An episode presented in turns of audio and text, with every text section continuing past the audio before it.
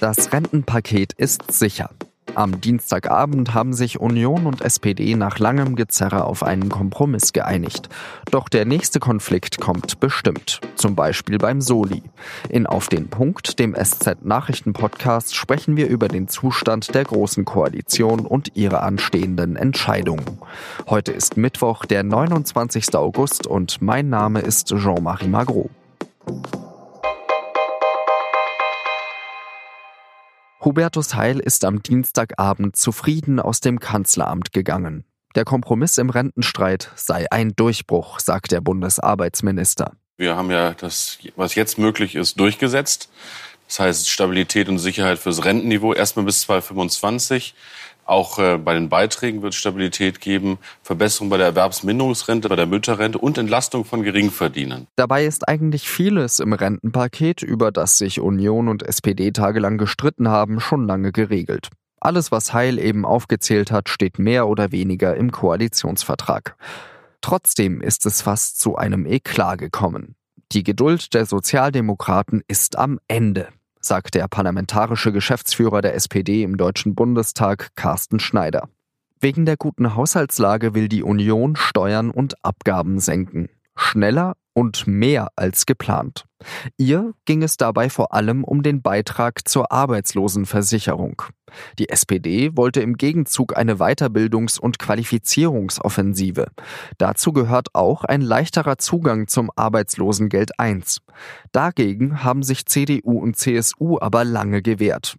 Und dann platzte auch noch Olaf Scholz mit seinem Rentenvorschlag rein, der viele in der Union so richtig auf die Palme brachte. Nun gibt es eine stärkere Entlastung beim Arbeitslosenbeitrag, eine Offensive für Weiterbildung und der Vorschlag des SPD-Finanzministers ist vorerst vom Tisch. Aber es bleibt Konfliktpotenzial. Die Union will schneller den Soli abschaffen, dagegen wehrt sich die SPD, weil den vor allem Gutverdiener zahlen. Für ein Zuwanderungsgesetz für Fachkräfte haben sich CDU und CSU jetzt zwar offen gezeigt nach jahrzehntelangem Hin und Her, aber die Details sind noch nicht geklärt. Und wie die Bundesregierung den Mieterschutz stärken möchte, darüber ist man sich auch noch nicht einig. Es ist ein Sommer der Entscheidungen für die Regierung. Ich spreche jetzt mit Kerstin Gammelin aus dem Hauptstadtbüro der Süddeutschen Zeitung. Frau Gammelin, die wesentlichen Punkte, die waren ja eigentlich schon im Koalitionsvertrag verhandelt. Warum hat man sich denn bei diesem Rentenpaket zwischen Union und SPD so streiten müssen? Ja, es gab eine grundsätzliche Vereinbarung, dass man halt das Rentenniveau also äh, stabilisieren will, aber um die Details hat man sich natürlich sehr gestritten, weil es einfach auch darum ging, dass jeder Koalitionspartner noch über den Koalitionsvertrag hinaus einiges in dieser Vereinbarung unterbringen wollte. Wer ist aus Ihrer Sicht der Sieger? Ich denke, das ist jetzt ein bisschen schwierig, einen eindeutigen Sieger zu identifizieren, weil es wurde ein klassischer Kompromiss äh, gefunden. Die Union hat zugestimmt, dass man jetzt bis 2025 das Rentenniveau bei 48 Prozent garantiert. Das heißt, dass alle Rentner einfach mehr vom wachsenden Wohlstand profitieren als bisher gedacht. Im Gegenzug hat halt dann die SPD auch zugestimmt, dass der Arbeitslosenversicherungsbeitrag um 0,5 Prozentpunkte sinkt. Das ist ein Kompromiss, das muss man so bezeichnen. Jeder hat sozusagen dann seine Inhalte durchgebracht. Darüber hinaus fordert die SPD natürlich, dass es länger dauert und dafür gibt es eine Kommission und die soll dann im März 2020 Vorschläge vorlegen. Also das geht dann noch weiter und wir können dann sicher sein, dass im März 2020, wenn es die Koalition dann noch gibt, auch ein neuer Rentenstreit vom Zaun gebrochen wird. Im Rentenstreit gibt es jetzt einen Kompromiss. Wie ist denn das mit dem Soli? Da fordert jetzt die Union, dass der äh, schneller als im Koalitionsvertrag abgebaut werden soll, weil sie sagen, wir haben so viel Überschüsse in der Kasse. Allerdings muss man sagen, dass die Überschüsse nicht so äh, dauerhaft fließen werden, weil die Tatsache, dass 2018 so viel Geld übrig ist, ist schlicht auf den Grund zurückzuführen, dass die Bundesregierung erst zu spät hat angefangen zu arbeiten. Das heißt also, die Bundesregierung hatte überhaupt keinen beschlossenen Haushalt und konnte deswegen kein Geld ausgeben, sondern nur Löhne zahlen und laufende Ausgaben. Das bedeutet, dass es dieses Jahr einen hohen Überschuss gibt, der nächstes Jahr wahrscheinlich nicht so hoch ausfallen wird. Und zum Zweiten, und das ist noch der wichtigere Grund, es gibt ja überall die Forderungen, dass Geringverdiener und äh, Bedürftige mehr entlastet werden, mehr unterstützt werden. Der Solidaritätszuschlag ist ein klassisches Instrument, mit dem umverteilt wird von oben nach unten, weil er einfach so funktioniert, dass Menschen, die mehr verdienen, die höhere Gehälter haben, einen höheren Abschlag auf die Lohnsteuer zahlen als Menschen, die eben wenig verdienen. Das heißt, wer jetzt hier fordert, den Solidaritätszuschlag abzuschaffen, der verschließt sich eigentlich der gesellschaftlichen Forderung, dass äh, Bedürftige mehr unterstützt werden und dass die Reichen in der Gesellschaft höhere Lasten tragen. Horst Seehofer hat ja angekündigt, dass es in diesem Herbst Schlag auf Schlag Entscheidungen geben wird, die zu treffen sind. Wo sehen Sie die größten Konfliktpunkte?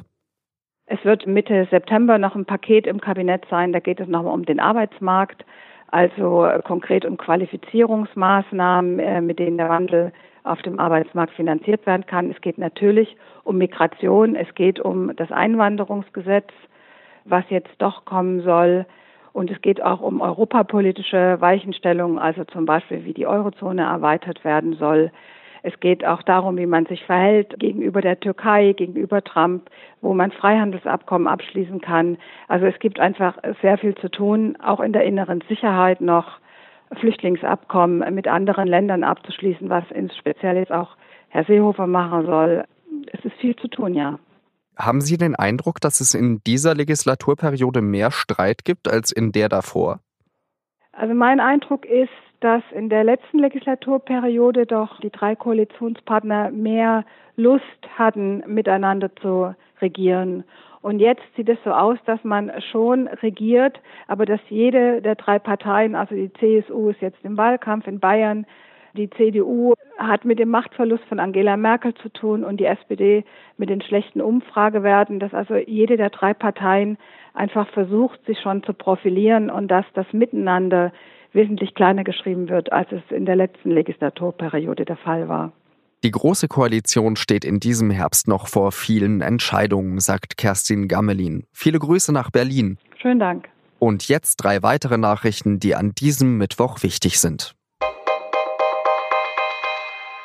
Fußball-Bundestrainer Joachim Löw hat das Vorrundenaus bei der WM als absoluten Tiefschlag bezeichnet. Der DFB und er hätten unterschätzt, was die Fotos der Spieler Mesut Özil und Ilkay Gündoğan mit dem türkischen Präsidenten Erdogan ausgelöst haben. Löw habe zwar versucht, nach dessen Rücktritt Özil zu erreichen, allerdings ohne Erfolg. Özil habe mit seinen Rassismusvorwürfen überzogen, sagte Löw.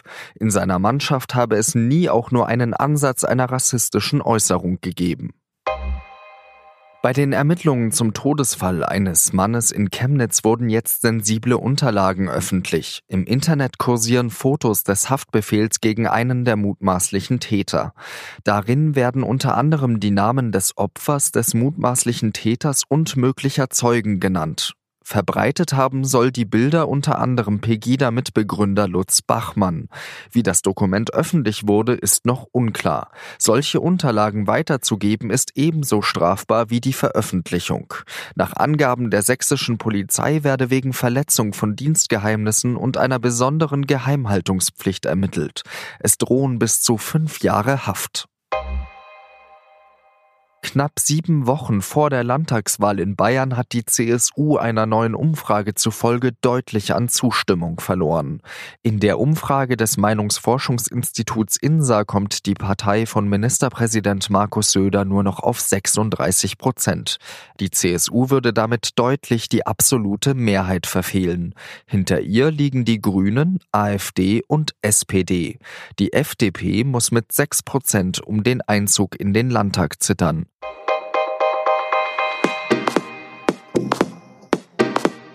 Das war auf den Punkt der SZ Nachrichten Podcast. Redaktionsschluss war 16 Uhr. Und wenn Sie noch einen Podcast von der Süddeutschen Zeitung hören wollen, dann empfehle ich die neue Folge von Das Thema. Da erzählen Ulrike Nimz und Anthony Rietschel von ihren Recherchen auf rechtsradikalen Konzerten und Festivals in Ostdeutschland. Ich wünsche Ihnen eine schöne Zeit und sage Adieu.